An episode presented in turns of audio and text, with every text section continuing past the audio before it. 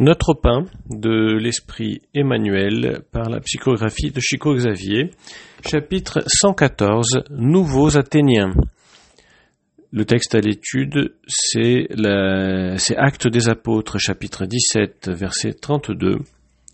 Lorsqu'ils lorsqu'ils entendirent parler de résurrection des morts, les uns se moquèrent, et les autres dirent, Nous t'entendrons là-dessus une autre fois.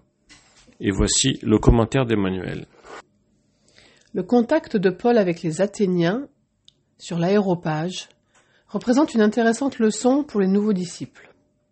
Tandis que l'apôtre commentait ses impressions sur la célèbre cité, excitant peut-être la vanité des personnes présentes par les références au sanctuaire et par le jeu subtil des raisonnements, il fut attentivement écouté.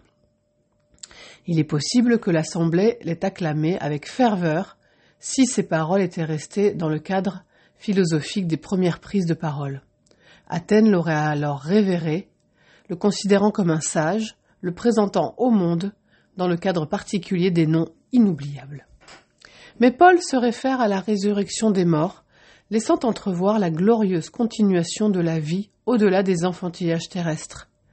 Dès cet instant, les auditeurs se sentirent moins bien et commencèrent à railler ces paroles, pleines d'amour et de sincérité, le laissant pratiquement seul. L'enseignement reste parfaitement valable de nos jours. De nombreux travailleurs du Christ, dans les différents secteurs de la culture moderne, sont attentivement écoutés et respectés par les autorités sur les sujets qu'ils dominent.